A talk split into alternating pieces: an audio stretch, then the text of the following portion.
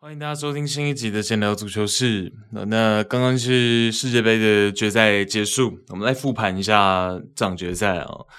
那啊、呃，当然，整届世界杯是有非常多这个精彩的故事，然后战役，然后有很多，我觉得因为大家的立场不一样嘛。每一队的球迷可能都会有不一样的感受啊。那总结起来，我觉得应该是五味杂陈的。就是，但你是阿根廷球迷呢，你刚刚应该是度过了非常起伏，然后三温暖之后，然后这个振臂高呼，然后喜极而泣，可能都会有这种很感动的情绪。如果你是这个法国的球迷的话呢，那可能就会比较遗憾一点。那等于是拼搏到了最后，而且其实法国在决赛之前，其实整个这个热门度是有提高。呃，虽然说阿根廷在这场比赛是拥有了大部分的座位跟球迷，可是法国在赛前撇除那些可能有感冒情况的呃几名球员呢。哦，除了这个消息以外，其实法国在账面上的实力也不会逊色于阿根廷，然后包括四强的一个呈现等等的，所以其实法国球迷在赛前，我相信一定也是非常的呃抱着这个期待，好，那也很希望就是说凌晨的比赛结束之后，会是自己的球衣上面增加第三颗星星，好，那结果是阿根廷嘛，那当然，譬如说你是英格兰的球迷，你是葡萄牙的球迷，哦，你可能是比利时的球迷，荷兰球迷。那早早的就已经这个下课了。我觉得这世界杯是蛮有趣的，然后有太多东西值得我们一个一个聊。但是，我觉得决赛是先聊，对，因为毕竟刚结束嘛，而且这个决赛其实有太多的，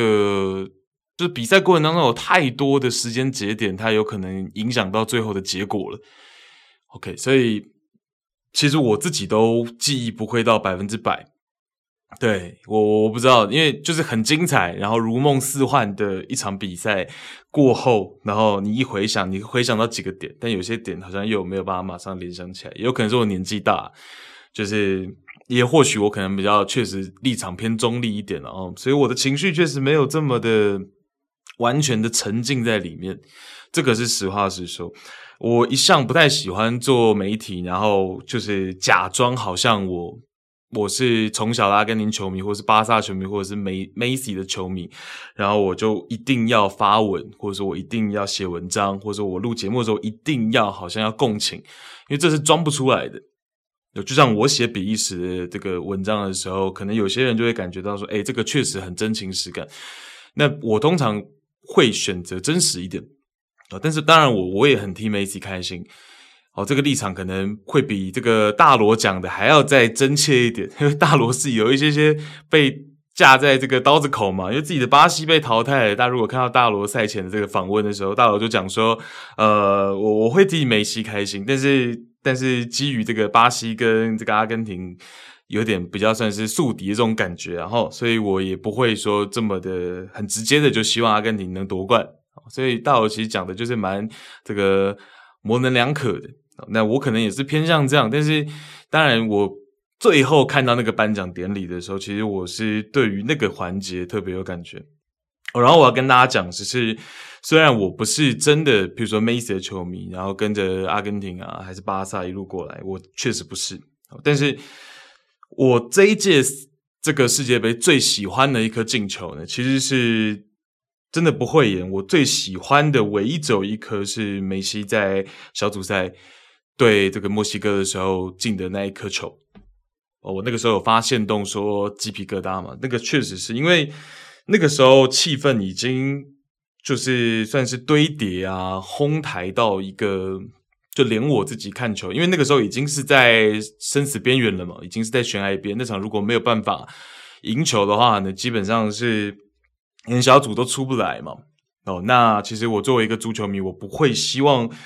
在我们这个世代的这个梅罗都好哦，当然都是希望说你不希望有一个什么小组赛就出不来，然后呃最后的一个 ending 是这样是绝对不希望。所以从开赛，其实我那一场比赛就就也格外的蛮有仪式感，然后蛮慎重的在这个荧幕前面哦，然后也是啊那个气氛就是堆叠到最后是 Messi 进那第一颗进球嘛，因为那个其实太重要了。对，因为其实阿根廷第一场输给沙乌地之后，确实大家都觉得说。可能会比较困难一点嘛，因为那个小组本来也不是说这么的轻松哦。然后其实第二场比赛呢，也没有到太改观哦。那个时候卡罗尼还没有把整个我们现在看到决赛的那个这样子的一个阵容雏形，然后整个这个球员之间的默契度跟整个比赛内容也还没有到这么好。哦坦白说，小组赛第二场比赛真的是一个很关键的点哦。就我们纵观现在能够夺冠，其实那一场比赛也还是很重要。然后，尤其是梅西那一颗进球，然后就是你就果然还是要靠他那种感觉。哦，然后他进球，然后经典的 celebration，其实是会有一些含泪在在眼眶的。哦，那当然有些听众跟我讲说，就直接就哭出来了。我完全能理解，因为我觉得有时候足球比赛。有很多不一样的情境，就我们在看球的时候，哦，譬如说决赛是一个情境，哦，或者是说大胜，比如说三比零、四比零，像西班牙这一次有一个七比零，这是一个那样的一个情境，也是一种喜悦。好，但是其实最最重，就是我觉得这个喜悦程度或者说感动程度最大的，我通常我自己的话都会是这种，就是你憋了一整场，然后这场比赛是你必须一定要赢下来的比赛。就是这种生死战，然后前面就是打得非常非常的闷，然后最后你球队一哥跳出来的这种感觉，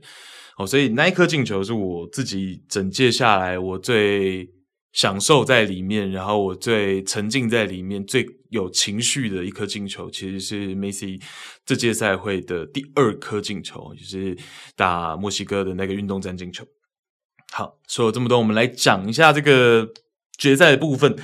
上半场其实最多听众私讯我 IG 的问题就是说法国怎么了？他们的问题就是法国的中场怎么了？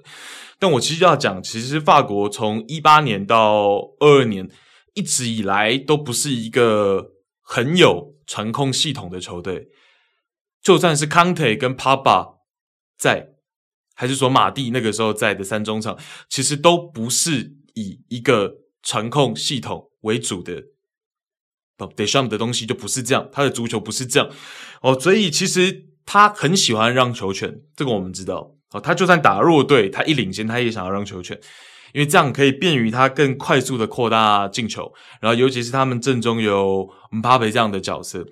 哦。那像是前面我写文章也提到过这个 Griezmann 的部分嘛，哦，包括他的前面小组赛，包括了后面，其实 Griezmann 在这一届赛会。他当然，他每一场比赛，他的防守深度，他的角色还是会有一些比较细部的差别。但是最明显的就是说，从小组赛一开始就可以看到，Griezmann 其实会跟着中场的，就是那个第二条的防线一起去做防守。然后有的时候往前跟前锋、跟姆巴佩、跟吉鲁一起做高位施压，有时候退回来中场线。好，那像四强赛打这个摩洛哥的时候呢，就是直接退回到，很多时候是直接退回到中卫中间嘛，因为摩洛哥有非常多的这种。下底传中、倒三角或者横传球，好，但是 Griezmann 这个角色，我有时候觉得他是一个额外的，某种程度来说是 Xiaomi 在单六号的位置上面，他还没有办法做到八十分、九十分。所以你需要 Griezmann 去做这样的一个事情。那再来就是说，这也是一个我我打丹麦小组赛就写文章跟大家讲哦，其实他这个防守就是要让反击的时候呢，他能够是第一个出球点，他能够是在法国反击，然后抢在禁区，比如说解围或抢到球权之后呢，就可以马上给到 Griezmann，然后 Griezmann 可以去策动这次的反击。哦，那由他的一个比较有经验，然后球商也不错的这样子的一个角色来去做反击的。传球，或是说梳理，所以呃，Griezmann 的角色是这样，但是那也是建构在一个我要打反击的一个前提，对哦。那这样比赛的问题呢，其实就也不太算是在 Griezmann 身上，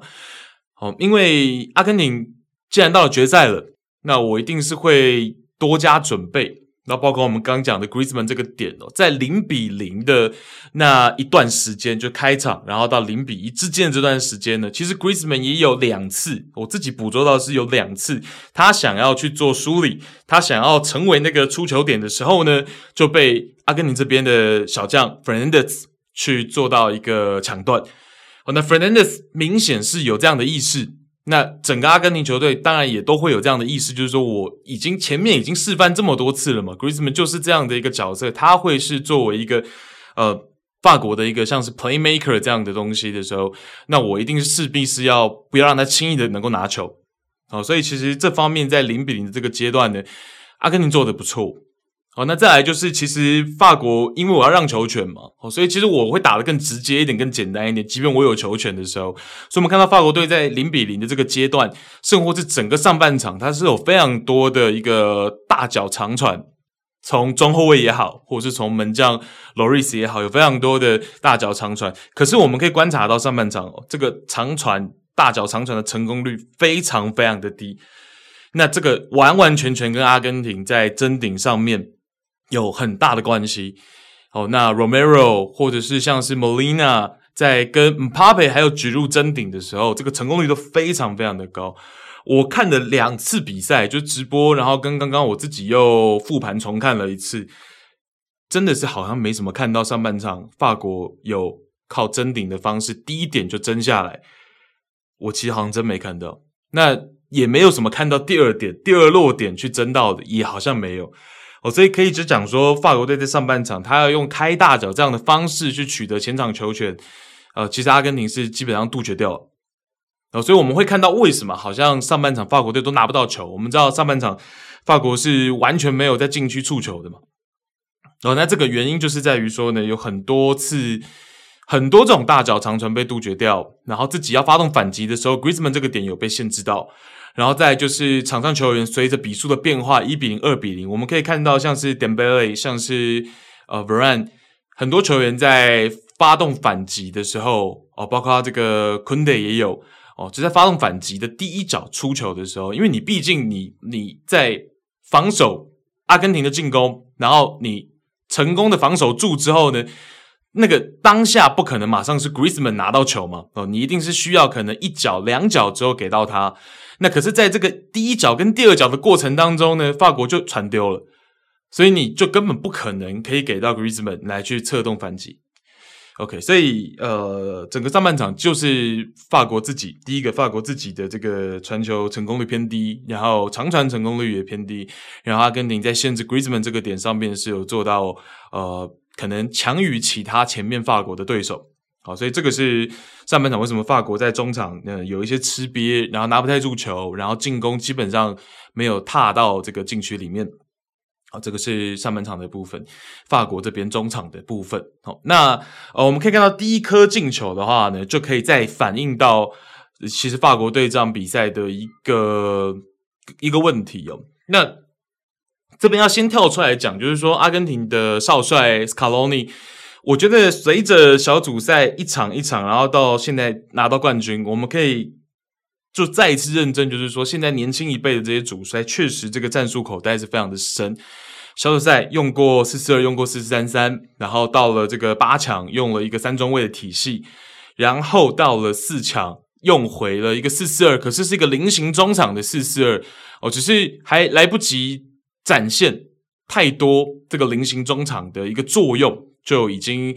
这个在上半场比较大幅的领先克罗埃西亚了，所以我们也没有看到这个克这个菱形中场有非常呃明显的一个运作的一个效果。我等下可以跟大家补充哦，就决赛聊完之后可以跟大家补充这个菱形中场。然后到了决赛又用回了一个四三三，而且把 Di Maria 放在了一个跟小组赛不一样的位置。当然我们知道 Di Maria 左右翼都能打。哦，这个我们大家都知道，但是在阿根廷这一次的这个赛会，我们就单以这个赛会来说，Di Maria 前面小组赛先发的时候都是打在右边，哦，这个大家记忆一定是都没有问题的。但是到了决赛，第一个我们看到 line up 的时候，诶，Di Maria 回来了，伤势可能没有疑虑了，然后能够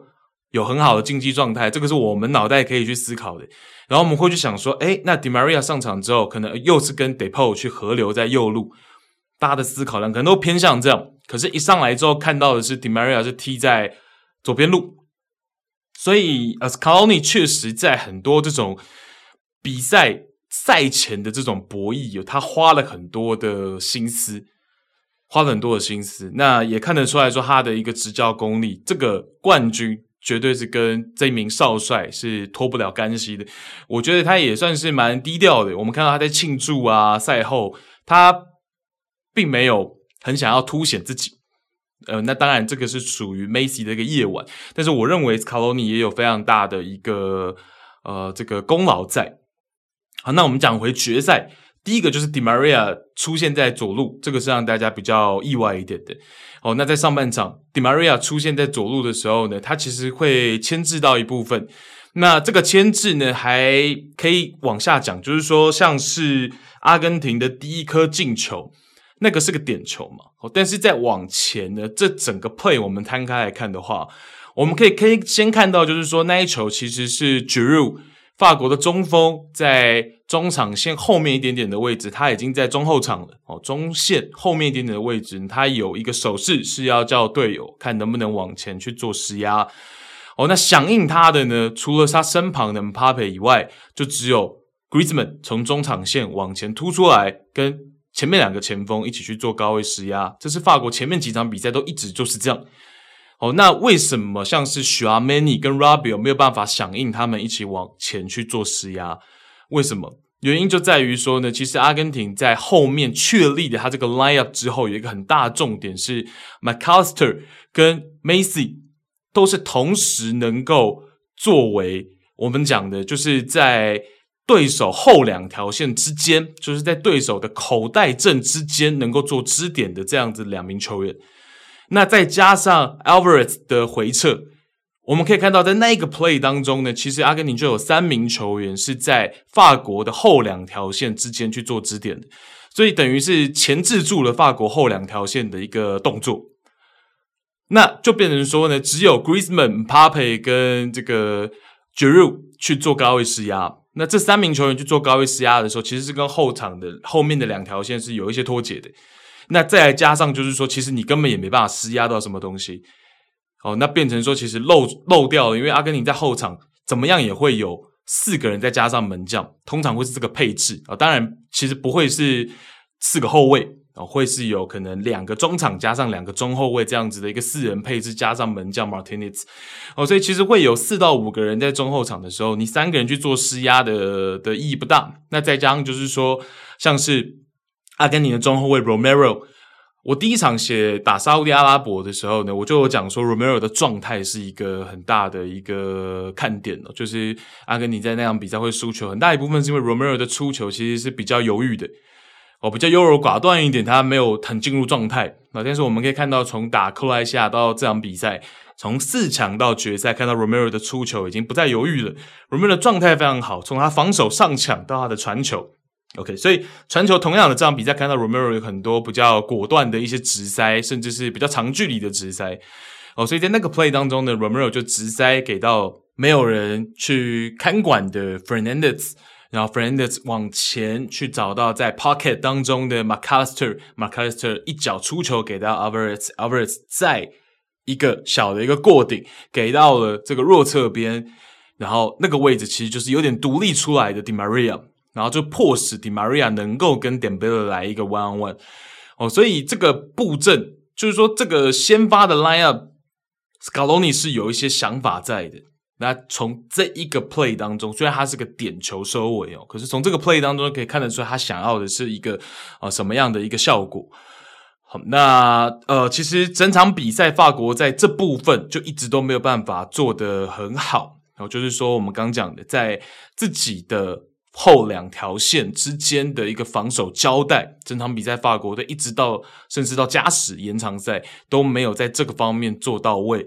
哦，所以这个部分其实是这场比赛比较可惜的地方。那大家会想说，为什么？那这个点难道前面的球队都没有针对吗？那其实你要能够做到像阿根廷这场比赛那样子的一个小组配合，三个人、四个人在对方的一个两条线之中去做这样子的短传配合。第一个，你可能 Messi 吸引力是一个部分。那再来，McAllister 跟 Alvarez 还有 Fernandez 这几名球员，通过这六七场比赛累积下来的这个默契度，我们在决赛可以看到一个收成哦。哦，所以这个东西是是是没有话讲的。那再来就是法国队这边，我觉得感冒可能不是什么的什么烟雾弹，因为我仔细想过这件事情，其实没有什么太大的意义。坦白说，哦，就是你你。你不太可能变正哦，那你不太可能变正的前提之下，你放这些烟雾弹其实意义就不大。我个人的想法是这样，所以我也没有在限动跟大家分享说啊，法国队可能有一些伤情啊什么的，就没有。我觉得就静观其变就可以了。那法国最后还是用了自己所谓最强阵，哦，就是说 Deschamps 最信任的这个 line up，应该这样讲哦。但是我们可以看到，就是说 Varan 的状态。哦，Varane 的状态其实，在这场比赛，我是最确定他应该是有感冒的。其他人我还真不确定。但是我觉得 Varane 在这场比赛的一些判断，包括他上抢啊，包括他一些 play 当中的防守的这个决策跟判断，我觉得他应该是有受到一些感冒的情况。哦，那当然，我觉得感冒，但是决赛嘛，Deschamps 在赛前也讲说，我相信我们所有球员都是能够上场的，都是能够。为了决赛而上场的哦，大概是这个意思。那我相信球员也一定是哦，即便不是主帅要求，他们自己也一定会想要上哦。所以我觉得这个当然也也不怪任何人，就是以法国的角度来说，也不是说 Brand 的问题，或者说 d e s h a n 为什么你不用其他人选，为什么你还是要坚持用 Brand？哦？所以我觉得这个是还好，但是可以看得出来，就是说 Brand 因为感冒，或者是因为一些情况，这样比赛他的防守的的判断决策上面真的是比较。哦，也有些犹豫哦，所以也是影响到说，为什么在两条线之间，这场比赛法国队被阿根廷有这么多的小组配合。好，那阿根廷上半场的第二颗进球呢，是一个反击哦，那个反击其实也是通过自己现在他们这个体系当中一个很重要的一部分，就是 Alvarez，Alvarez 的施压是他们后面就是往后这些连胜一个很重要的一个点。就是因为大家知道说，Macy 在这个阵容当中，他可能比较他会负担比较少的施压的这个工作跟任务嘛。那 Alvarez，大家说他小蜘蛛小蜘蛛，其实我觉得他最像 Spider-Man 的部分，就是他一直掉来掉去的。哦，他能够在对手的整个后防线当中，他通过他一个人的不断的跑动施压，诶，给到对手莫名的压力。明明你就一个人，我可能有两个中卫，我甚至还有一个门将，但是你的一个不断跑动，其实还是给到我很大的压力。这场比赛就是这种即视感。那 Alvarez 那一球是施压了这个 Upamecano，那 Upamecano 就选择是一个大脚的一个长传嘛。那 Upamecano 大脚长传之后呢，结果是被这个阿根廷拿下来，然后就顺势去发动了一个反击。那在那个 play 当中，大家可以回去看哦，其实 Tchouaméni 在上半场的状态是比较不好的。哦，基本上他有一个比较糟糕的夜晚哦，但尤其是上半场跟最后那个 PK 大战的发电哦，其实下半场他的状态就回升不少，也是为什么他后来还是一直在场上的关系。但是在啊、也是因为他们没有什么其他六号位啊，坦白说哦，但呵呵 但许阿梅尼确实他的上半场不管是出球还是一些防守判断，其实也是问题比较哦，稍微在法国队来说比较大一点的。那包括了那一个反击的那个 play。他第一个是他没有，呃，在那个 play 行进推进的过程当中呢，很果决的去施压 McCaster 哦，因为他其实真的就成为了呃阿根廷很重要的，在这个体系这个 lineup 当中第二个哦，就仅次于梅西的第二个支点哦。那其实这个支点要拿球之前，你需要给他比较靠近一点的站位，你需要给他甚至是一些身体的呃接触。哦，但是并没有，Tchouaméni 可能离他有一些距离。那当 McAllister 分球之后向前出球之后呢，Tchouaméni 又没有迅速的回追。那其实，在这个 play 当中，Tchouaméni 需要负担一些些的这个责任。哦，那再来就是，当然整个过程推进当中，阿根廷的这些短传配合真的是太漂亮。哦，那以这一颗球来说的话呢，我觉得七八成是阿根廷自己，包括前面 Alvarez 的施压，然后后续这个反击当中很漂亮的一些传球配合。那再来可能就是百分之十二十 percent 呢，是 Tchouaméni 在这个 play 当中他的一个嗯防守的一些判断，好，然后他还不够这么积极，因为我们看过了，像是摩洛哥打法国队的时候，Amrabat 的那种明明就追不上 Mbappe，但是他就是尽自己全力百分之一百二十，就是就是低着头，他就是冲，他就是要去尝试看看我能不能做到我的极限，能不能接近一点 Mbappe。我们看过 Amrabat 的这种。积极度，你就会觉得说，许阿梅尼在这一球其实有一些可惜，他还没有到全力冲刺哦，所以我觉得这个这个也是比较可惜的一个点哦。那但你说许阿梅尼有没有可能也感冒？我觉得也有可能哦，所以真的是，就或许法国也是有因为身体的情况哦，那有拖累到他们的表现，我觉得这个是有哦。那 Deschamps 做的很好的点就是说，因为我其实正要发限动跟大家讲说，我觉得 Deschamps 应该会在下半场一开局就把 Giroud 给换下来哦，但是他做的比我想的还要再更直接彻底的是，他在四十分钟就把 Juru 跟 Dembele 一起换下场了，那把这个 Muani 跟 Turan 给换上来，那。当然，这个是他的一个 Plan B，我们前面也已经见识过这个 Plan B 了。好，但是呃，这个 Plan B 在四十分钟就发生，那 Decham 是有一些决心在的，毕竟是决赛了嘛。你因为如果我不把 Giroud 跟 Dembele 两个在高位施压，可能比较没有这么有作用的球员，赶快撤下来换我两名非常这个有活力的年轻球员的时候，如果我不这样做，那基本上就是等死，因为是一个零比二的落后，那对手。没有在高位受到任何的这个施压的情况下呢，对手可以有非常多的控球，对手可以拖更多的时间，我基本上就是等死。哦，所以 Deschamps 是有意，而且他在四十分钟换，就代表说他可能甚至是希望说在上半场就能够追回一球。哦，虽然没有发生，但是这两名球员还是在下半场去提供了非常多的这个能量 energy，让法国能够追赶上来比数。哦，所以我觉得其实。呃 d e s h a m 还是有亡羊补牢，然后有做到他一个呃，毕竟是这么有经验的主帅了，那也有可能是他在法国队最后一次执教，也有可能。然后所以呃，我觉得最后这个棋呢，哦，你就是你已经先走让给人家了，你这个后手还是有拿出来，还是有给到对手一些压力，我觉得这个是 d e s h a m 的一个功力了。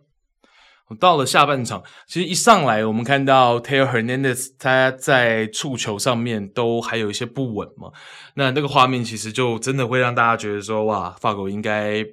可能是气数已尽了，因为你就看到说 Taylor Hernandez 就等于是非受迫的一个失误嘛，那个其实是蛮严重的，你就感觉说好像气势没有通过一个半场的激励或者是大家的一个调整休息，好像没有回来太多。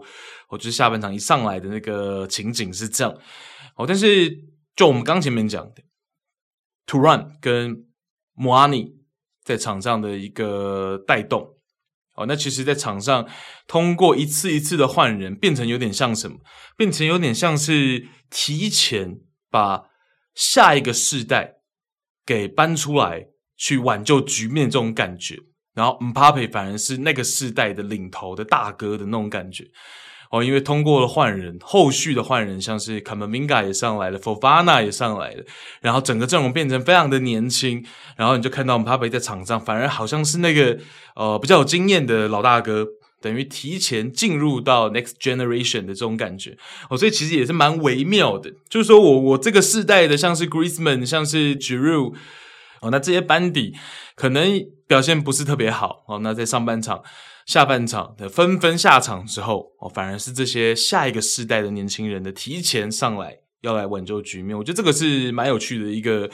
一个画面。哦，那再来就是像下半场，其实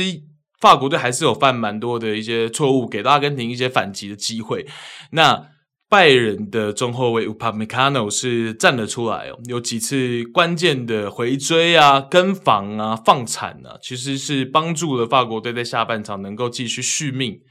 的，也是另一个关键啊。这个我们等下可以再循着很多的 play 来去讲。好，那下半场最重要的两分钟，当然是姆巴佩在第八十跟第八十一分钟是连赶两球，我把比数追平，然后在金靴奖的争夺上面也顺势就超前了。那这两个进球呢，其实某方面来说也是打在阿根廷体能比较下滑的一个阶段。那第一颗进球呢，是一个。反击过程当中，哦，那球是卡马宾加策动的反击。那这个其实也是 d e s h a n 另外一个很有趣的地方哦。我们文章当中我没有特别去提，但是 Griezmann 其实他过去我们知道他在马竞已经打影锋打得非常习惯了。他早期在黄色其实是能够打边锋的，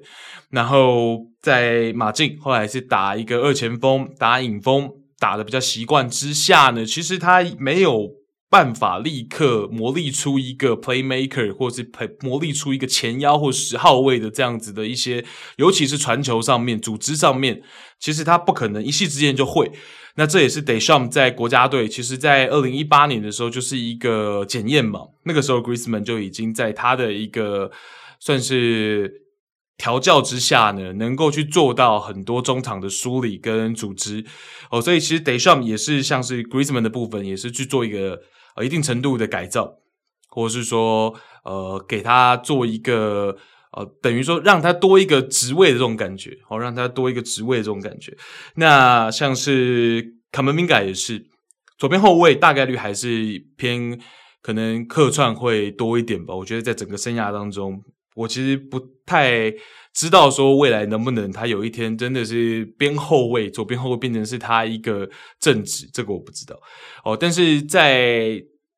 生涯的前面，就是说这一次世界杯之前呢，卡马宾加是从来也没有踢过左边后卫，起码在这个网站上面我是没查到哦。但是在这一次的这个赛会呢 d e s h a m 就在哦那一场比较并不那么重要的比赛当中。哦，就是打这个突尼西亚那场比赛呢，让卡马宾加去打了左边后卫，然后也让大家诶有一个惊叹号，诶这是怎么样的一个用兵？那结果也在这场比赛，在 Taylor Hernandez 状态不是特别好的情况下呢，诶用到了哦，等于说前面的好像大家觉得说你只是打突尼西亚的时候一个比较趣味性，或者是比较哦，就是说想要让没上场的人都上场，然后所以把它摆在这个位置。其实 De Shamp 是有别的思考量的，然后也是能够真正在决赛这样子的舞台去使用的，就是说卡马宾加真的上来替补在左边后卫的位置，然后其实这场比赛发挥是非常的出色的。那那一球就是他策动的一个反击。然后由他给到姆巴佩，然后姆巴佩就是一个一脚出球，然后就是向前传，想要让图兰去冲，然后结果奥塔门迪就真的卡位没卡好，然后就真的在禁区做犯规了。那结果就让法国有一线生机，姆巴佩把这个点球罚进。那这个很明显的，我们可以看到就是说有一颗进球的区别就在于法国好像所有人。不管有感冒没感冒的，不管体能下滑的，忽然间双腿好像就都有力了，因为看到了这个希望嘛。那随即在后边的一分钟，马上又发动了一次反击哦。那其实 Coleman 在自己的防守的这一侧的边路呢，去抢断了 Macy，抢断了之后给到 Rabio，Rabio 也是很直接的哦，就是去找 m b a p e 的头顶，然后 m b a p e 跟这个哦修正一下，前面买到犯规的是姆阿尼。哦，但是这一次就是法国的第二颗进球呢，是姆巴佩跟图兰去做一个配合，哦，然后图兰过顶再给到姆巴佩，姆巴佩非常漂亮的直接射门，哦，那一颗球确实就是姆巴佩的天赋所在。为什么说是天才球员呢？真的是展现的淋漓尽致，在那一颗进球。哦，那这就是法国队追两球回来的这个过程呢。我相信刚刚看比赛的人应该都还记忆犹新的哦，所以可能有点多嘴，但我也是对于那两分钟是难以想象，因为其实那个时候作为观众的我呢，都已经觉得应该是结束了。就我已经觉得应该是结束了，从场上双方的气势啊，然后整个氛围啊，哦，结果就是奥塔门迪的那个犯规，然后给了法国一点点希望，然后后面哦等等，所以呃，这是正规时间的呃正规时间的部分哦。那到了正规时间的加时，哦，伤停补时呢，其实也有一些戏剧性的几个 play，像是奥塔门迪虽然前面犯的错。哦，但是在九十三分钟呢，他也还了一个蛮重要的 block shot。哦，那一颗那一个 block shot 忘记是谁的起脚，好像是姆巴佩。姆巴佩应该是内切之后在禁区前沿要去尝试一个兜圆角。然后那一颗球呢，当然我们现在也不知道，如果奥塔门迪没有 block shot 的话，那一颗球能不能射进到球门当中，但是姆巴佩现在起这种角度，或者说在这种位置起脚，其实就蛮让人心惊胆战的嘛，都蛮有可能性的哦。所以奥塔门迪那个伸脚呢，做了一个 block shot，那个其实是算蛮重要的。那在第九十七分钟呢，是 Hugo l o r i s 的扑救，也是对手的一哥哦 Macy 内切之后的一个精彩射门哦，虽然是比较。有一点正啊，但是其实有一些偏高的一个角度，然后尤其是这个球速非常的快哦，然后 Loris 是蛮专注的，同样是三十五岁，哦，Loris 蛮专注的，去把对手三十五岁的这个一哥的射门给扑掉。哦，那其实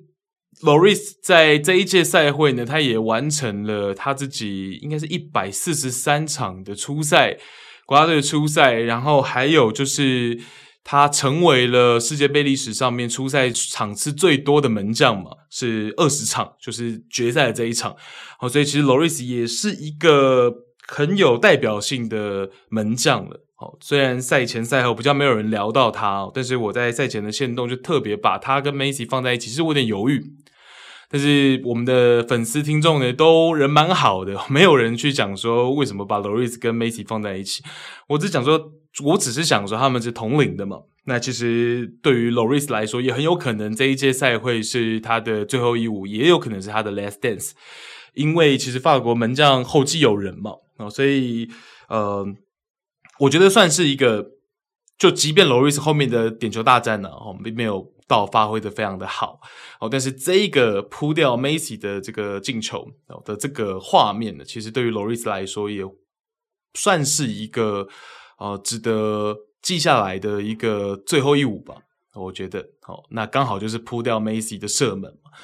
OK，那这场比赛的正规时间就这样真的结束了，然后就进入到延长加时。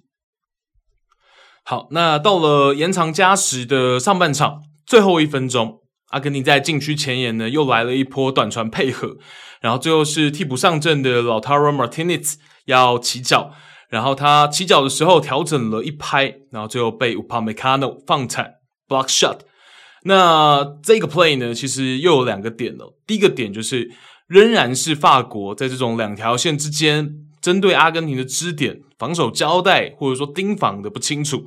哦，这个 play 当中呢，又是 Varane 跟 Tchouaméni 防守到同一个人。然后才能让阿根廷呢有办法通过两到三人的就打穿六到七人的这种防线。那 Lautaro 呢，就是我们要讲的第二个点哦。Lautaro 就是在这届赛会从第一场一些越位哦，那种很可惜的越位，然后没有办法在第一场就开门红之后，就一直宕机到现在，有一些信心不足哦，这个是确实。那从这个球为什么能够表达这件事情？因为老塔罗过去几个赛季在意甲呢，其实他有一个点是会被大家提出来去讲的、称赞的，是他是能够在第一时间起脚的前锋。好，那这个点其实就体现在这个 play，因为过去 Lautaro 在意甲就是他的这种呃 first shot 的能力是很强的，他第一时间 first time shot 的能力是非常好的。可是，在今天刚刚 Messi 这么精妙的一个传球给到他呢，他是需要去做调整。那在那个位置，如果你不调整，直接起脚，会不会更有机会？那当然，你调整也不是错，但就是从结果来说很可惜。那因为老塔罗过去就有这样子被大家讲说他第一时间起脚的能力很强嘛，哦，所以就会让我联想到说啊，确实他这届赛会的状态哦，尤其越往后呢，确实是一直都调整不回来，这个是很可惜的。因为我在这个世界杯之前呢，我看到好像是香港那边的论坛还是一些投票，就是 anyway 相关的一些投票，甚至都有不。少部分，但不是说真的很少哦，就是一部分的人去选择 Lautaro 成为这届的一个金靴。OK，那包括他自己肯定也有一些相对的一些这种期许嘛，就是说我起码可能不想到金靴的程度，但我可能也是进个三四球。好，那结果先发的位置被取代了，然后自己的表现到最后也都没有调整回来，确实是挺可惜的。好，那从这个 play 呢，其实也有一些体现。那这颗进球之后，再紧接着。过后的几秒钟，又来了一次机会给 Lautaro。哦，那一次是 Acuna 抢断了 Coman 之后，外脚背传球给了 Lautaro 第二次的机会。然后 Lautaro 这一次呢，是一个接货过顶的时候呢，甚至是在画面上，我们感觉他可能要形成单刀了，结果又是 Upamecano 的回追干扰到他。哦，然后他就是跟裁判讲说，这是一个角球啊，可是裁判不理他。但从画面上呢，应该乌帕梅康诺只有碰到这颗球哦，所以一方面乌帕梅康诺在延长赛的上半场呢，他又贡献了两次非常重点哦，非常重要的这个防守。那另一方面就是老塔罗呢，错失了两次很漂亮的机会。好，那到了加时赛的下半场，我们先看到梅西的那个进球啊，那梅西那个进球呢，其实。算是老塔罗帮自己平反了一部分，因为他做出了一些贡献。那一球是替补上来的右边后卫蒙提奥过顶传，然后传给了老塔罗，老塔罗停得非常的漂亮。那停得漂亮之后呢，他分给了梅西，梅西一脚出球给到左边左手边的 Fernandez，然后 Fernandez 再直塞给老塔罗，然后关键是老塔罗并没有越位，然后老塔罗的一个大力的射门呢，虽然 Lloris 是挡掉了。但是门前的梅西呢是补射破门，OK，所以那个很重要的进球，其实老塔罗是有做出一定贡献的。第一个是他停得很漂亮，第二个是他没有越位，好，然后又是阿根廷在等于是对手的禁区前沿去做这种三人的小组配合，短传之间真的是蛮精妙的。你不得不佩服说阿根廷在短期内。一个月七场比赛，可以让所有队友之间的整个默契度磨练磨练到这样的一个程度，其实是不容易的哦。所以我觉得这个方面呢，是在在的一直去强调，因为我觉得这个点就是阿根廷今天能够取胜，好，能够把比赛带到 PK 大战，不管怎么样讲都好，我觉得是一个很重要的一个点。好，那那一颗球呢，就是最终主裁判指向了这个开球点嘛，然后。呃，阿根廷率先的超前比数，那没想呢，在没多久，哦，没多久，大概八九分钟之后，哦，那蒙提奥呢在禁区是手球犯规，然后帕佩又通过点球，然后完成了自己这场比赛的一个帽子戏法，所以呢，就变成三比三的一个比数。但是更精彩的还在后面哦。这个三比三呢，我们又想说啊，那应该差不多哦，可能要准备点球大战了。大家刚松懈下来，就又发生了各种的反转，大家都差一点能够完成绝杀的这种反转。那首先是阿根廷这边哦，犯了一个算是错误，因为阿根廷在这个应该是一百一十几分钟的时候，我们看一下哦，阿根廷在一。百一十六分钟的时候，是做了一个换人调整，是把 McAllister 换下来，然后把这个 Pezzella 中后卫 Pezzella 给换上场，哦，所以是把阵型呢变成了一个三中卫。那这个变阵三中卫呢，其实本来没有什么大问题，但是在这个加时赛下半场的最后时刻。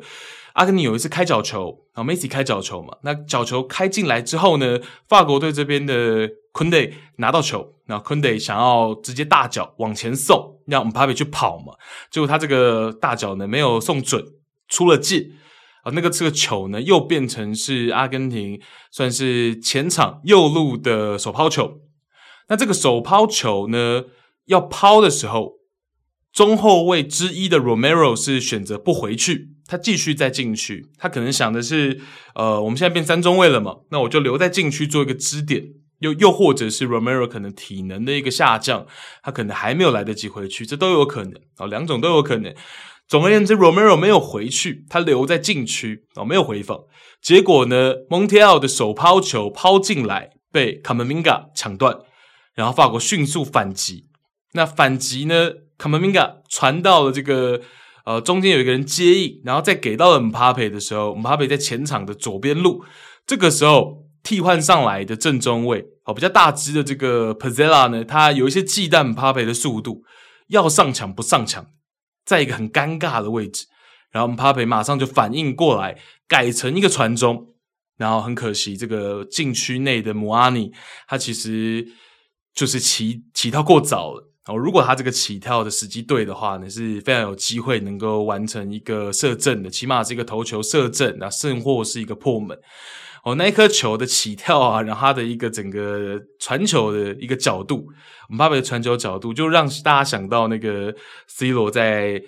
前面哦，小组赛的时候打乌拉圭的时候，那一个头发破门，其实有一点点像，但是姆阿尼是连这个球都没有擦到哦。那当然，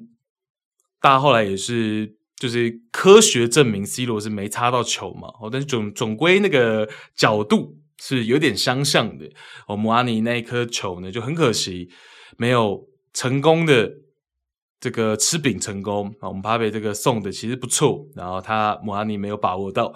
那在这个 play 之后呢，马上又有又有转折，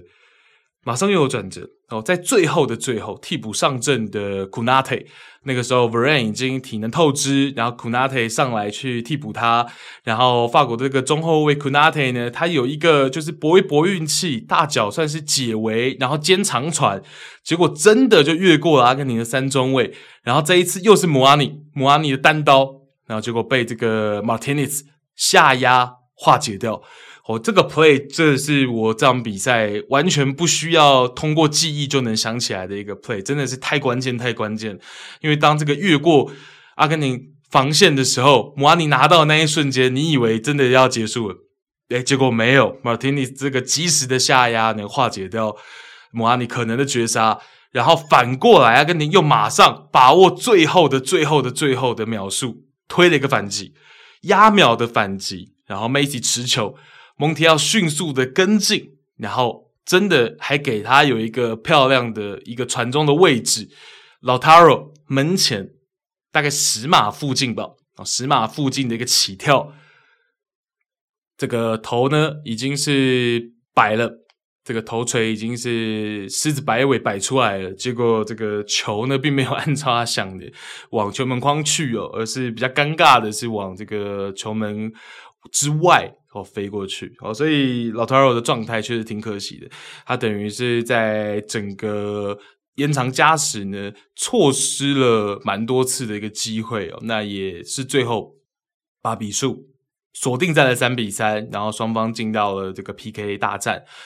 那 PK 大战。其实也没有什么太多的细节要跟大家聊，就唯一要跟大家聊的是梅西的部分，因为梅西在这一次的世界杯罚了非常非常多次的点球，啊，包括 PK 大战，然后包括了正规时间，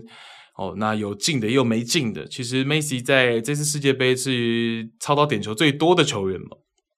那我们要讲讲，就是说，呃，，Macy 在点球方面的一些可能的细节，是我自己观察到的，未必正确，因为我也就大家也没什么罚点的这个经验嘛。但是我自己去观察到，跟大家分享一下，跟大家分享一下，就是说，，Macy 在这一届赛会，他有几种罚点的一个节奏。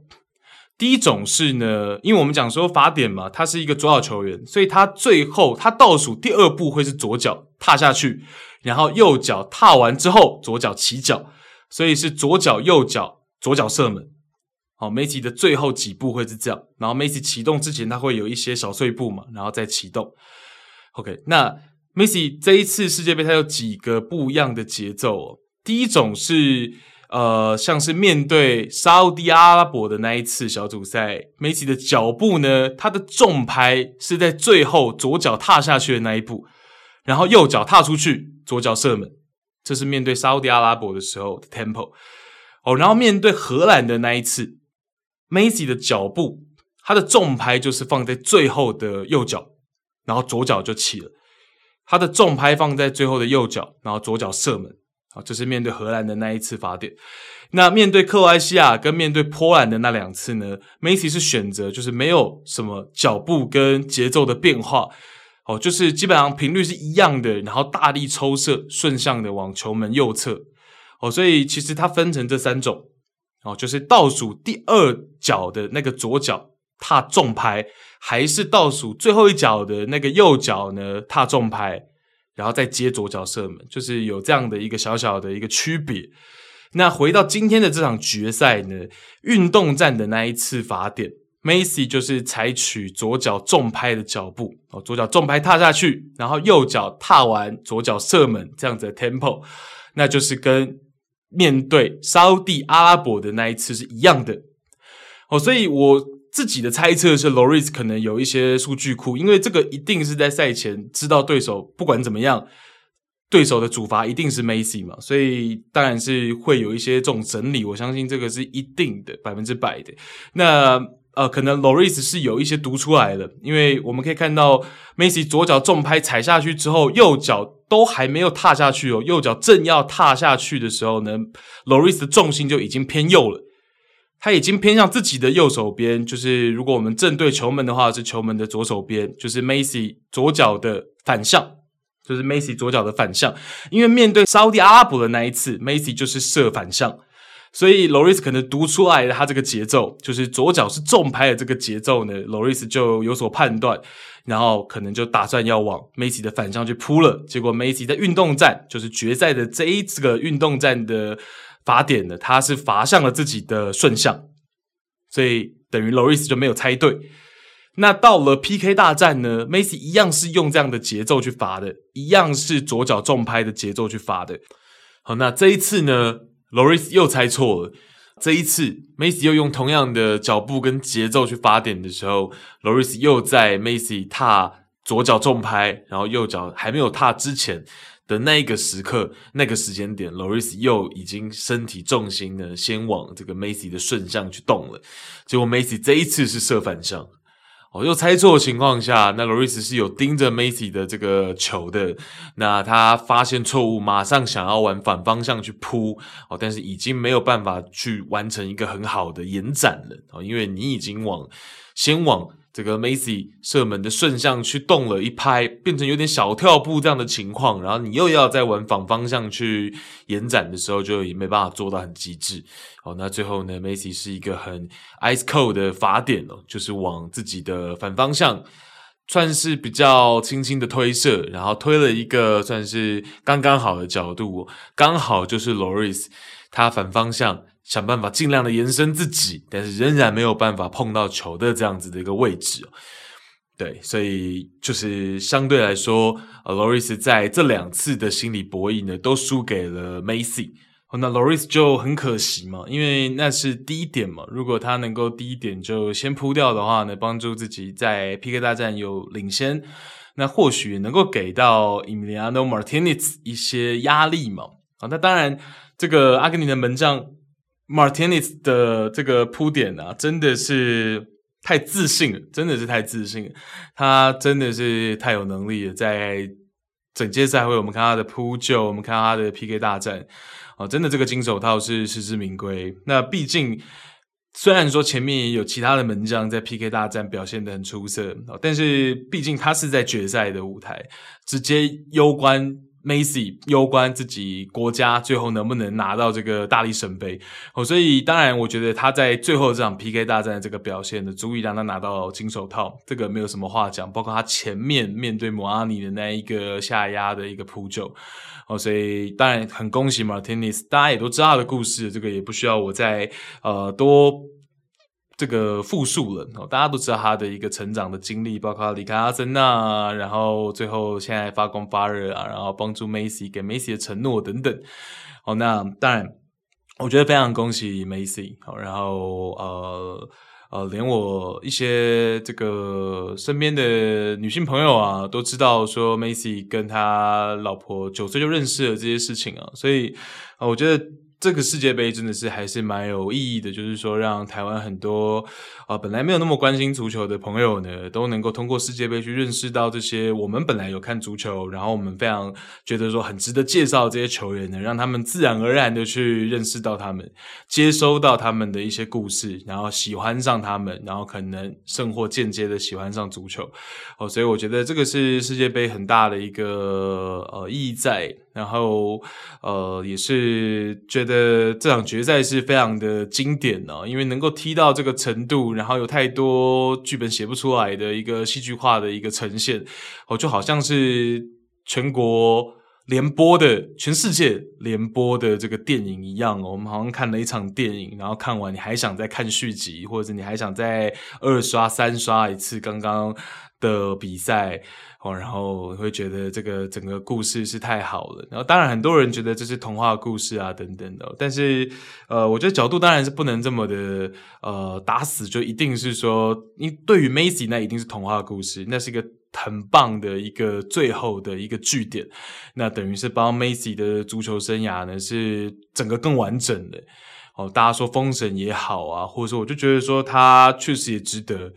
哦，他我觉得他确实也值得他的一些呃为人啊，然后他的一些人际关系啊，你看到 Sergio Aguero 到底是多爱他哦，就是一路这样子跟过来，然后就是从见不到面，然后跟说啊，阿根廷足协怎么会这样？为什么不让我进去球场？然后到进去球场，然后到这一次，你看到他那个在看台上第一时间那个开心就冲下来。哦，然后最后一一直要跟着大家一起庆祝的那种，就好像他还是议员嘛，因为就是这种这种友情，哦，所以种种的一些点缀啊，然后到最后这个真的夺冠，然后就像我刚开头讲的，这一个小组赛能够一路。就是挺进哦，从悬崖边救回来也是梅西自己救回来的哦，所以我觉得这一个不管你说这个世界杯的呃这个冠军啊，然后包括他整个生涯，我觉得是绝绝对实至名归，然后也也毋庸置疑的。然后呃当然呃梅罗的另外一位，我们之后可以在另外一集聊。哦，但就是我觉得，就梅西梅西的这个部分呢，我们是要很替他开心的哦。然后我自己也就是又通过这一次的世界杯更认识他，因为我们就是像借用一下 d e s h a n 夸赞 Griezmann 的话，就是说在大比赛能够把最好的状态拿出来的，这个叫做世界级的球员。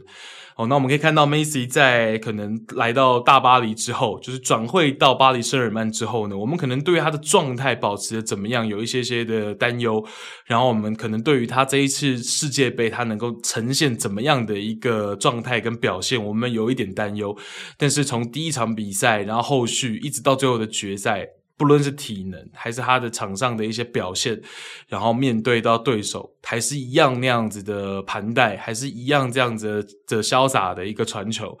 我觉得没有话讲，我觉得没有话讲。那这个就是一个当代球王的一个表现，然后最后也是很值得的拿到这个大力神杯。那当然我刚讲了嘛，就是大家不能。就起码我如果写文章下笔，我不会把法国队写成反派，因为就他们的角度跟立场，他们不是反派啊，那他们也希望去争夺卫冕啊，这也是一个成就啊。那对于 Didier Deschamps 来说的话，啊，这个卫冕失利是会多失望，这个我是觉得能够想象。那我们从决赛看到上半场零比二，然后到下半场一开始还没有追回来之后，他在场边是很激动的嘛，然后到了下半场。然后追回来之后，他的一个整个情绪的一个变化啊，等等的，然后包括我在前面写文章讲的四强赛，其实 Griezmann 跟他的那个对话呢，某方面也是呈现说主帅跟这个自己最信任的主将之一，其实沟通是蛮顺畅的。哦，那其实那个那一个换人哦，并不是说 d e s h a m 完全没有意识到要换 t o r a n 然后 Griezmann 跟他去做这样子的一个。呃，建议不是，他是要换 Turan。本来在小组赛打丹麦的时候，就有过一比零，然后六十几分钟，然后 d e s h a m 就主动把 Giroud 换下来，换成 Turan 上场的这个例子。但是在打丹麦那个小组赛呢，Turan 上来是打在中锋的位置，就是跟 Giroud 是一个对位换人。哦，可是，在四强赛的时候，这就是 Griezmann 在场上给。这个 DeSham 的建议嘛，因为他毕竟自己在场上，他更有感哦，所以他可能就跟 DeSham 去讲说：“我希望这个 Thuram 上来是去换到左边锋的位置，然后让 Mbappe 去打中锋哦。”所以其实将帅之间能够有这样子临场的沟通，其实也算是颇为难得哦。然后包括我刚前面讲的 Griezmann 的一个位置的一个帮他去做一个延伸哦，其实真的不是到了巴萨。Griezmann 才有这样子的一个 playmaker 的角色哦，真的是在法国国家队一七年、一八年的时候 d e s h a m 就在帮他设想这些东西了。某种程度，今天 Griezmann 能够做到我们这一届赛会四强以前哦，就是决赛前去讲的，去称赞 Griezmann 的，你能够从呃影锋打到十号位，打到八号位，甚至能够做到很多六号位的事情，在四强战能够做到很多六号位的防守的位置。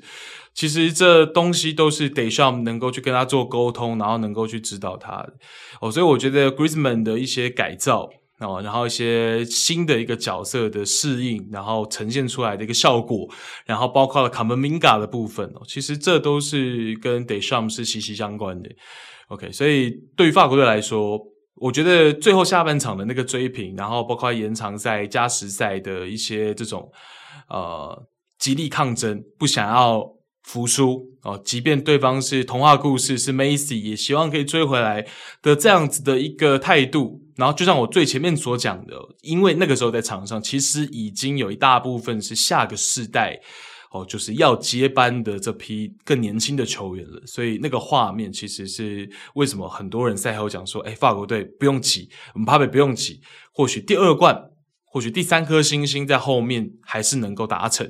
哦，所以法国队当然前景还是非常的好，因为他们人才库是非常的呃足够的，哦，那至于 d e s h a m 的一个呃未来呢，这个我们就可能要等到呃过几天，可能才会能够确定。哦，那这一次世界杯其实还有非常多的呃东西可以跟大家聊，但我想说就跟决赛拆成两集吧，我们不要呃。就是都混在同一集，好像会有一点点失焦啊，所以这一集可能就是以呃决赛为主这样啊。那最后当然是讲到 Di Maria 那个那个掉泪嘛，其实那个也是蛮感人的。然后比了两次爱心哦，这次可能贪心一点了，比了两次爱心。那当然呃，我觉得这一次阿根廷也是，包括法国了，其实真的大家都受到一些伤兵所苦啊哦，所以。斯卡罗尼本来他在先前哦，就是世界杯之前，他本来在进攻上左路才是他的强侧，本来一直在世界杯资格赛左路就是他的强侧哦。但就像我之前世界杯前一天文章写的，他们本来可能预计会先发的左边锋 Nico Gonzalez 是。这个阵前受伤嘛，等于说已经被选进来了，但是阵前受伤嘛，哦，对，那斯卡罗尼其实也不是特别的开心。我觉得如果我们不要这么阴谋论的话，或许 Benzema 跟 d e s h a m 这一次有一些些嫌隙，也是类似这样，那或许也是类似这样。哦，就是说我可能以为你是完全健康的百分之百的哦，结果你可能有一些些为了要争取进来名单或者是怎么样，所以稍微就是逞强了。稍微就是逞强了，所以会不会也是这样？这个我们就不知道。但是就是像阿根廷的部分，本来左边路才是卡罗尼的强侧，那包括 Nico Gonzalez 的受伤，然后包括 Gomez 的状态，然后后面也有一些情况，然后再来就是 Acuna，其实第一场比赛打沙乌地阿拉伯的时候，他也是有伤的，所以第一场比赛 Acuna 才不是先发哦，才是让这个 Talafico 先发嘛，所以其实左边路变成说有一些散。有些散，然后到了决赛的时候，Di Maria 能够跳出来去扛这个左边锋的位置，然后 Di Maria 自己也是经过了前面几场比赛都是替补的角色，甚或是就没上场，然后到了决赛复出先发，然后制造一个点球，然后完成这个破门。我觉得对于 Di Maria 个人来说也是非常的意义重大。然后包括看到后来这个呃姆巴佩在罚第三球的时候，Di Maria 都有点不敢看了嘛，就希望能够就是。把比数定格在三比二就好了。好，那关于决赛的那个一些关键的 play 啊，我再补两个，我再补两个，我漏掉了，前面漏掉了。呃，第一个是在正规时间的伤停补时，就是九十加八的那个时间，哦，九十三分钟。左右九十三到九十四分钟左右的一个 play 是 Coman 在下底的位置被犯规嘛，然后裁判示意是继续，然后最后是 Taylor Hernandez 在倒三角的位置完成了一个射门，然后阿根廷的门将 Martinez 是扑掉了，但是有一点点脱手在自己的面前，然后这个时候他面前是队友 Romero，然后我们就看到 Romero 单膝下跪，有一点像是呃棒球捕手的那种去防护。本垒的这个攻防战的时候，以前的捕手是可以去单膝下跪去防堵这个本垒板的，我去把本垒板的这个呃范围去封盖住，然后让对手滑垒进来本垒的时候没有没有那个位置可以滑，但现在是不行嘛，我现在是要看情况，现在这个。不太被允许在棒球，但是这一球呢，在我们足球，诶，Romero 就做了这件事情，哦，就单膝下跪之后呢，然后让 Martinez 可以就近把球给抱住，哦，不会让他漏到后面给法国队的球员去做一个补射，OK，所以这是也是在过程当中蛮重要的一个 play，哦，那 Romero 确实在最后的这两站状态是非常的突出。好，那其实就让大家联想到美洲杯的决赛嘛，当时其实 Romero 也是非常重要的一员。好，包括 Montiel 也是在美洲杯决赛夺冠很重要的防守端的功臣。那再来第二个很重要的 play 是 Dybala，Dybala 上来之后，其实当然是要为了罚点嘛。可是，在最后的哦加时赛的伤停时间呢，姆巴佩有一次在最后，我们真的不得不佩服姆巴佩的整个运动能力，然后包括他的体能，到最后还可以这么高频率的去做过人哦，然后最后一路过掉，然后结果要射门的时候呢，是 Dybala 的一个回防解围。OK，所以其实最后我们刚讲 Romero 那个单膝下跪，还有 Dybala 的那个解围，其实都是正规时间。另外，刚刚我们前面没提，但是也很重要的一个部分。好，那最后呢，我觉得我们还是稍微来回顾一下阿根廷八强跟四强的比赛。我们迅速一点的回顾，因为我觉得这一集毕竟是聊阿根廷夺冠嘛。那这个夺冠。八强跟四强其实是必经之路，我们还是稍微跟大家回顾一下。好，那我觉得放在这集也蛮合理的。这样，那先讲面对到荷兰的八强战，我们知道阿根廷这边卡罗尼是用了整届赛会唯一的三中卫体系、三中卫阵型，它其实就是专门伺候给范加尔的荷兰。那第一个点是，其实这个小组分组呢，早就已经分完了嘛，就世界杯的小组早就分好了。那在分好的情况下呢，卡罗尼可以比较自信的去觉得说，我可以预设自己可能会是小组第一。那荷兰那一组就可能更好预设一点小，小组好，荷兰很有可能会是小组第一的情况下，那能够设想到八强这一步会是双方碰面。会双方碰面，那再来呢？范加尔执教以来，尤其是后期就后面的这三分之二，我觉得这一次执教的后三分之二基本上都是三中卫的阵型体系。OK，所以卡罗尼阿根廷这边是可以提前去做一些战术上的布局的。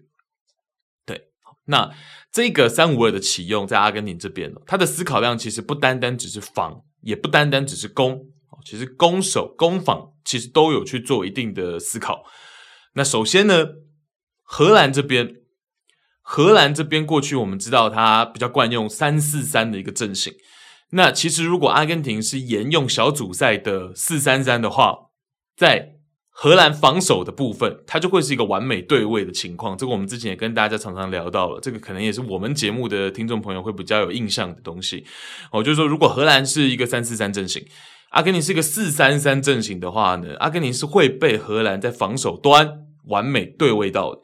那我们前面在聊欧国联的时候，也跟大家不断的去提到说，荷兰在范加尔执教之后，他的一个防守模式，他就是非常喜欢去做一定的在对位的情况下去做一定的这种盯防。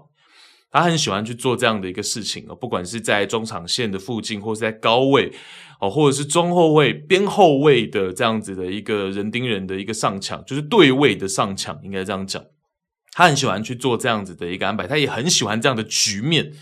哦。所以为了避免让荷兰队哦可以在整个防守的模式去采取这种对位之下的盯防，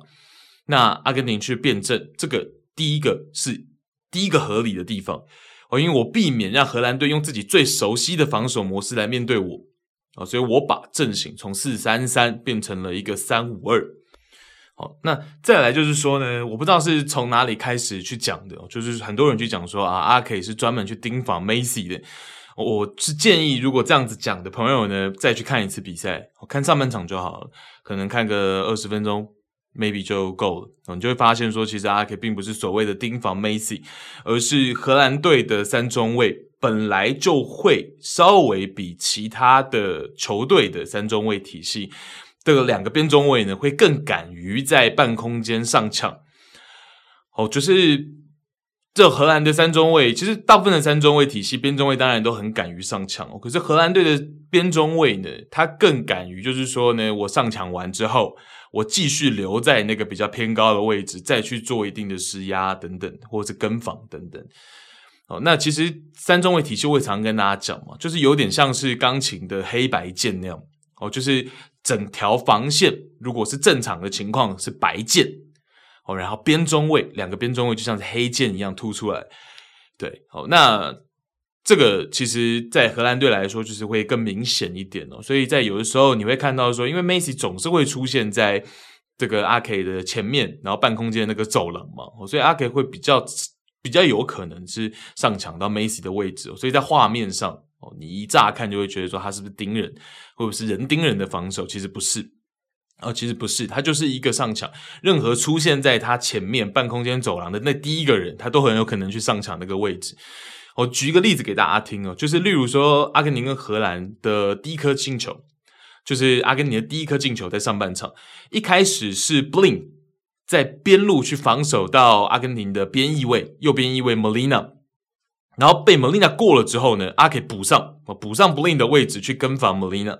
然后 Melina 走内切路线到半空间，然后把球递给身后的 Macy，。然后这个时候呢，呃，本来是 Frankie Dion 去盯防 Macy，然后结果他又把这个 Macy 的这个防守任务呢换给了阿 K。哦，等于阿 K 经过了两次的换防去守到 Messi。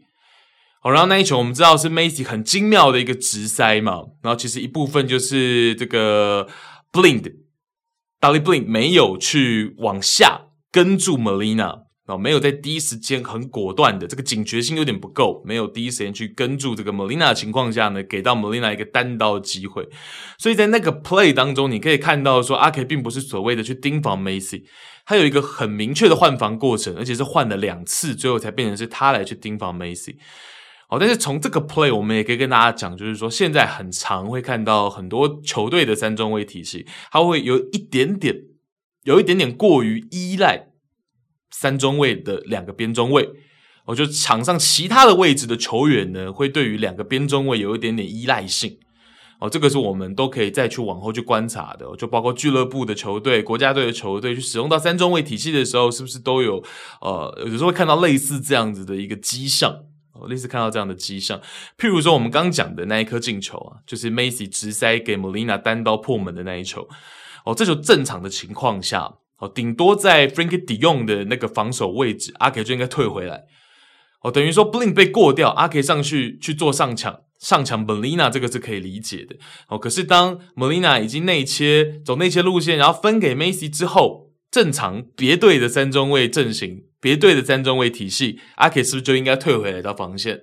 对吧？哦，但是在这个荷兰的防守体系为什么说会允许边中卫比较激进一点？更激进一点，就是在这个画面你可以看到，就是他更激进、更有侵略性。他继续留在这个比较高的位置去施压梅西。哦，可是其他的队友呢就没有把自己该做的做到。哦，Fr，譬如说 f r e k i e Dion，他没有防守对象的时候，他可能可以去做一些手势去提醒呃 Blind 哦，你要去做跟防，或是自己甚或是也来过来包夹梅西嘛？那。呃，Blind 自己就没有去做好跟防的这个任务，所以为什么我说其他场上的球员啊，其他场上其他位置的球员呢，对于呃阿 K，对于 Timber 其实是有一些依赖性，这个是呃荷兰队的部分，我们就顺势提一嘴。那回到阿根廷的部分，我们刚讲的是阿根廷在自己持球，然后面对到荷兰的部分，然后希望通过辩证，可以不要让荷兰队最擅长的防守模式奏效。好，那再来呢？再来是呃，阿根廷自己防守的部分。如果是荷兰持球，阿根廷是防守端，那阿根廷这个辩证的目的跟效果在哪里？哦，这里就要讲到，就是说荷兰在这届赛会虽然也一样是所谓三中卫的体系，但是在阵型上面其实是有一点不一样。因为 Gakpo 的状态非常好的情况之下呢，其实我们可以看到荷兰更多是采用的是三四一二的阵型。哦，是把 Gakpo 摆在那个一的位置，哦，所以三四一二的阵型跟他们过往在欧国联可能更喜欢用的是三四三的阵型是有所不太一样的。哦，那个三四三是有左右两个边锋的。有左右两个边锋的，然后搭配一个中锋的三四三阵型。哦，可是，在世界杯的舞台呢，荷兰在这一届赛会更喜欢是三四一二的阵型。那这个差别在哪里？这个就会让阿根廷的三五二阵型在防守端能够发挥更好的成效。好，我们可以看到，在就是这样八强战哦，荷兰虽然他有一个门将。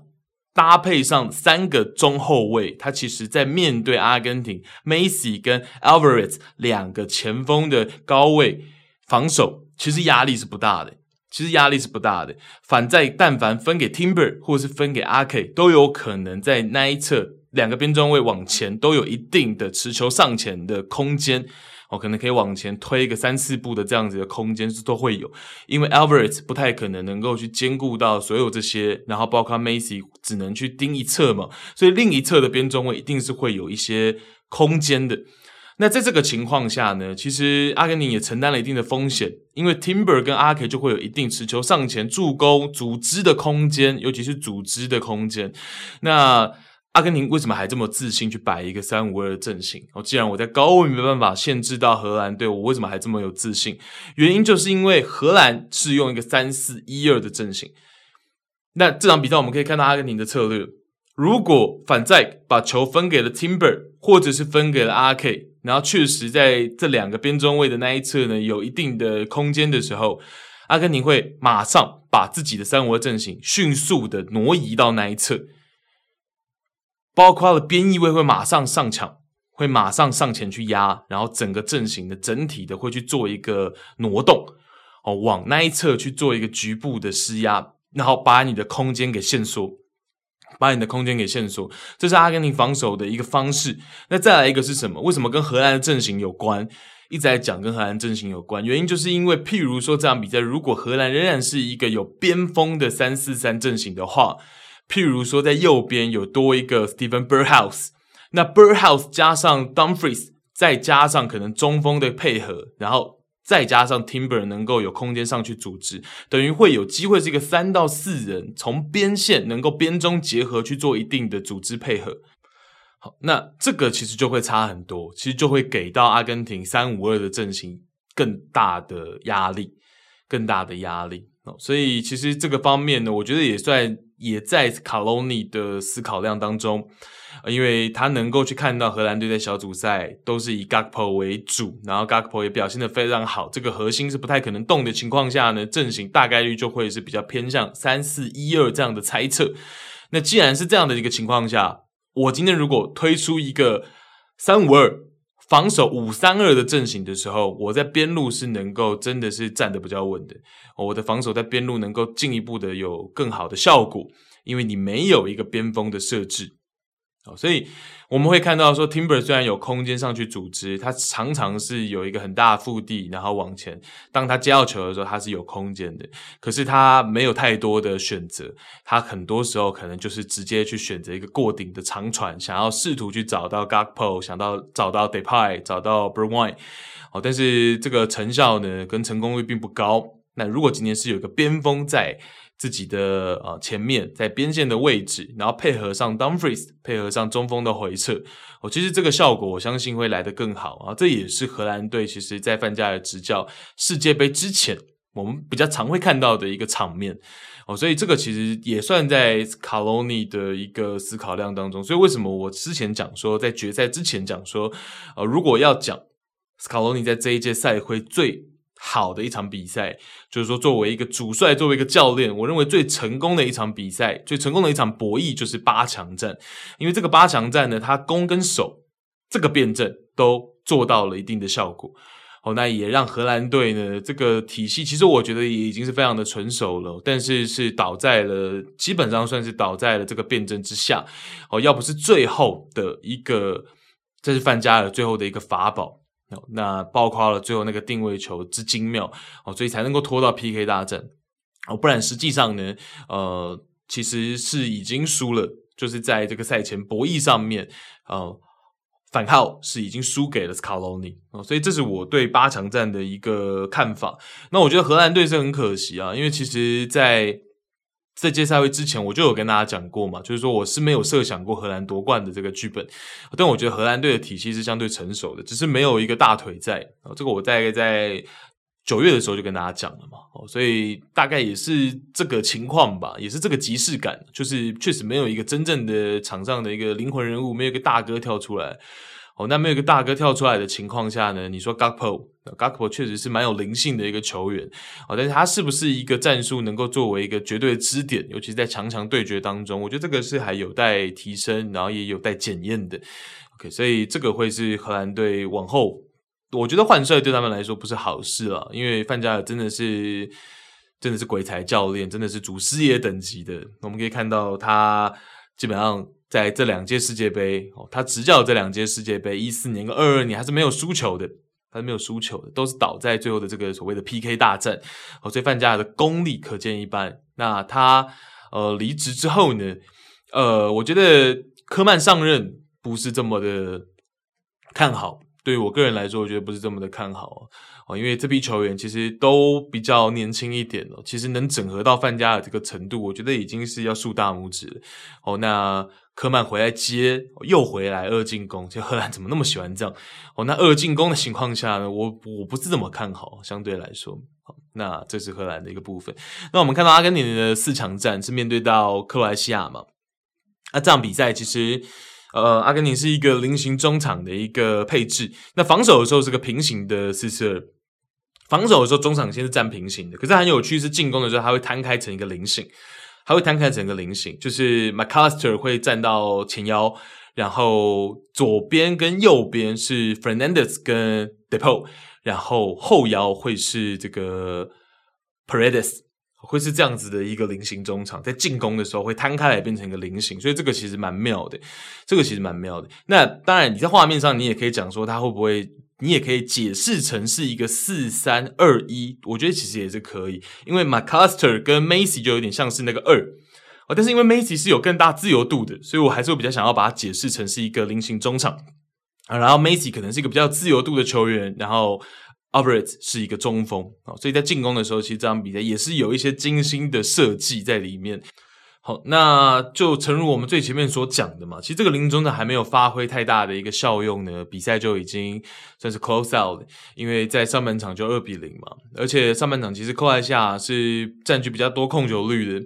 那所以阿根廷这个菱形中场在进攻端，其实我们没有看到太多的很明显的一个作用。比较明显的是，他们蛮想要针对 half space 还是去主打这件事情的。而且从四强战到决赛，其实看到卡洛尼其实蛮愿意去抢开局的，哦，所以都会有一些比较激进的在开局上面哦，并没有这么想要很沉稳的把控球权很很呆板的拿住，而是想要在。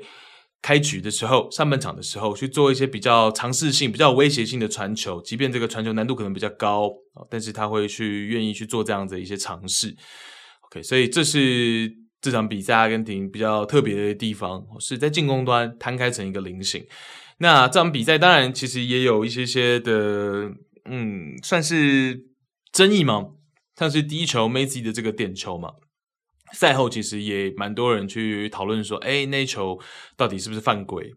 那球到底是不是犯规的？好，那回顾一下的话呢，就是那一球是 Alvarez 在面对到 Livakovic 的一个单刀嘛，然后 Alvarez 是碰到球的那一个，然后把球挑起来，然后 Livakovic 跟他有一个身体上的接触，然后被吹了一个点球。那赛后其实。众说纷纭哦，但是我觉得，譬如说像是 Casillas 的讲法，就比较没办法采信，因为卡教练是皇马球迷嘛，就是呃，相对来说，我觉得卡教练的评价，因为卡教练引用了一个国外的一个写手写的这个文章跟分析，然后那个引用是说 Livakovic 的右脚，我觉得他的一个支撑脚呢，其实是有踏在地上的，哦，他并没有要去。这个再去进一步去阻挡 Alvarez 的动作，好，但第一个其实就算是因为他一开始其实那个右脚是浮起来的嘛，然后后来才踏下去的，那就算是最后我们看到踏下去，就是 Livakovic 已经站定，然后 Alvarez 已经把球挑起来，已经挑过了那个画面，大家如果去定格去看的话，其实 Livakovic 还是有一些就是很。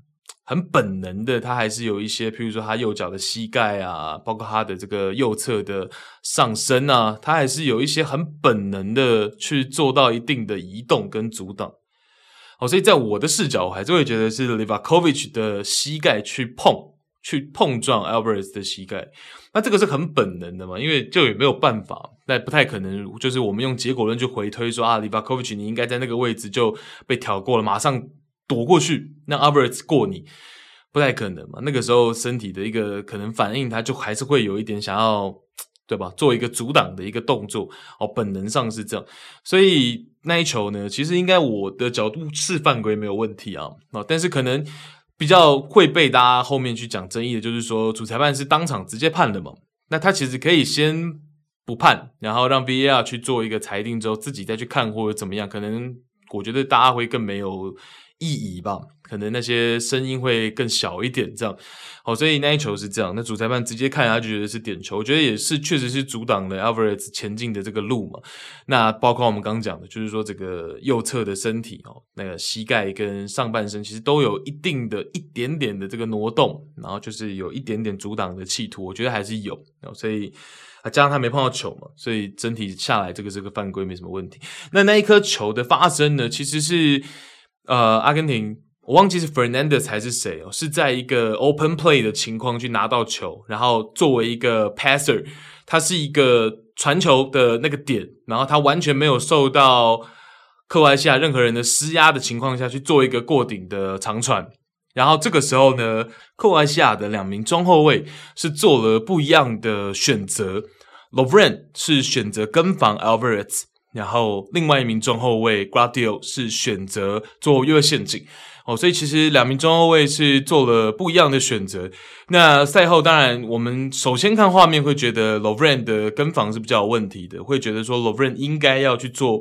越位陷阱哦。但是在 Twitter 上面，我看到一篇文章，我看到个 writer 是这样写的，那其实我不认识他。好像也没蓝勾勾，但是我觉得他讲的有一点道理，就是因为前面我们讲说阿根廷那个传球的位置，那个 passer 的位置是没有人施压的，代表他有一个很充裕的传球空间。那加上那一球呢，其实克罗埃西亚留给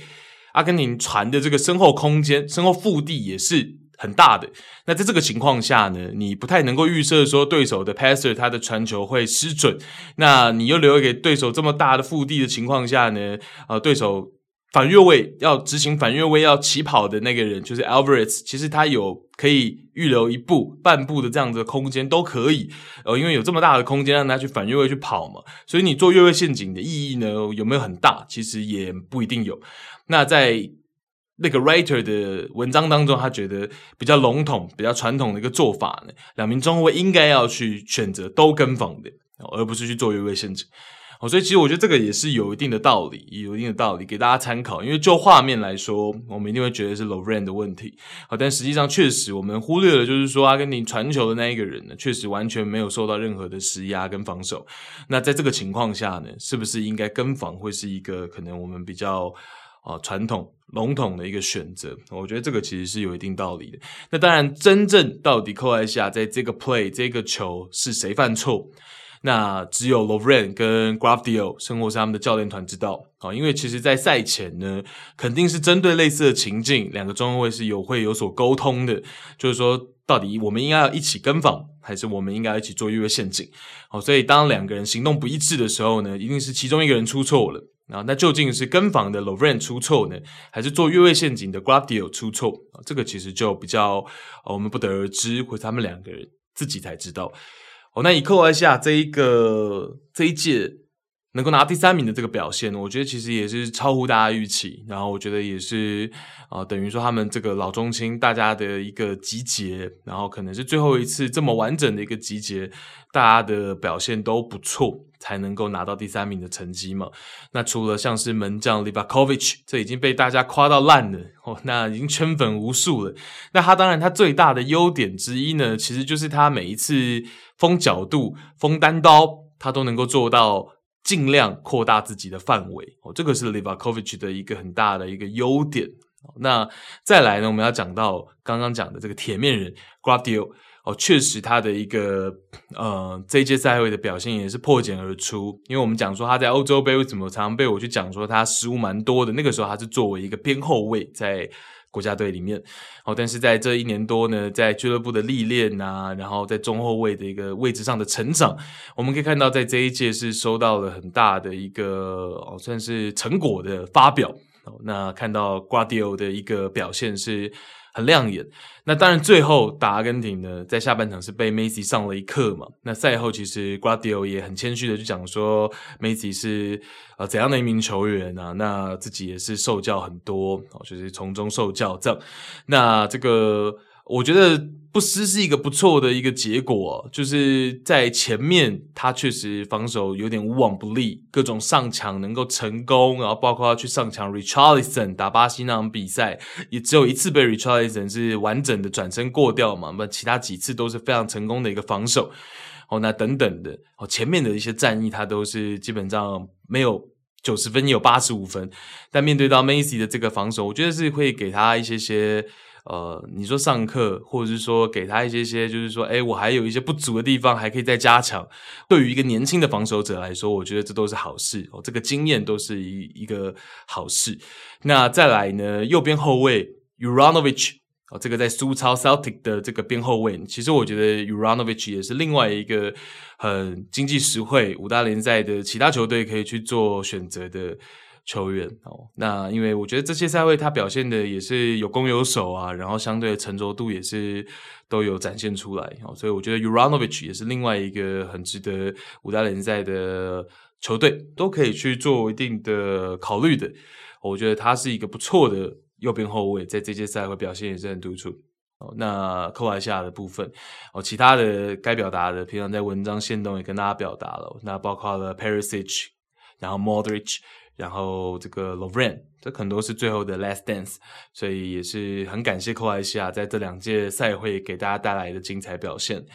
我觉得这次世界杯对我个人来说，反而是比较值得动容的画面是更多一些。我觉得是很棒的一次世界杯的比赛内容哦。我们就讲说世界杯的比赛，我觉得还是蛮享受的。我们就不讲其他的一些哦比赛周围的事情，就单讲比赛哦。这一个月的比赛还是蛮享受的，然后就会觉得说可能会之后开始要空虚了吧。哦，虽然马上有联赛啊，但是不太一样。就坦白说，看完每四年的一次世界杯之后，大家心里心知肚明。哦，世界杯的强度、防守，然后国家意识，然后体现出来就是整个比赛攻守的强度。呃，我觉得是不一样层次的东西。哦，坦白说，我觉得是不一样层次的东西，可能要到了欧冠的八强、四强。决赛才我比较能够去做比拟，好，坦白说，我我个人觉得是这样，或者是到了联赛的一个争冠比较白热化的阶段，可能才能够去做比拟。我觉得是不一样的东西。那我觉得世界杯确实是我会再一次很期待四年后。哦，那就大家一起期待四年后。那希望四年后呢，这个 podcast 还在，哦，还能跟大家一起在这个节目里面去畅聊一些想法，这样。OK，那就是决赛之后的一个呃心得分享啊，谢谢大家收听，拜拜。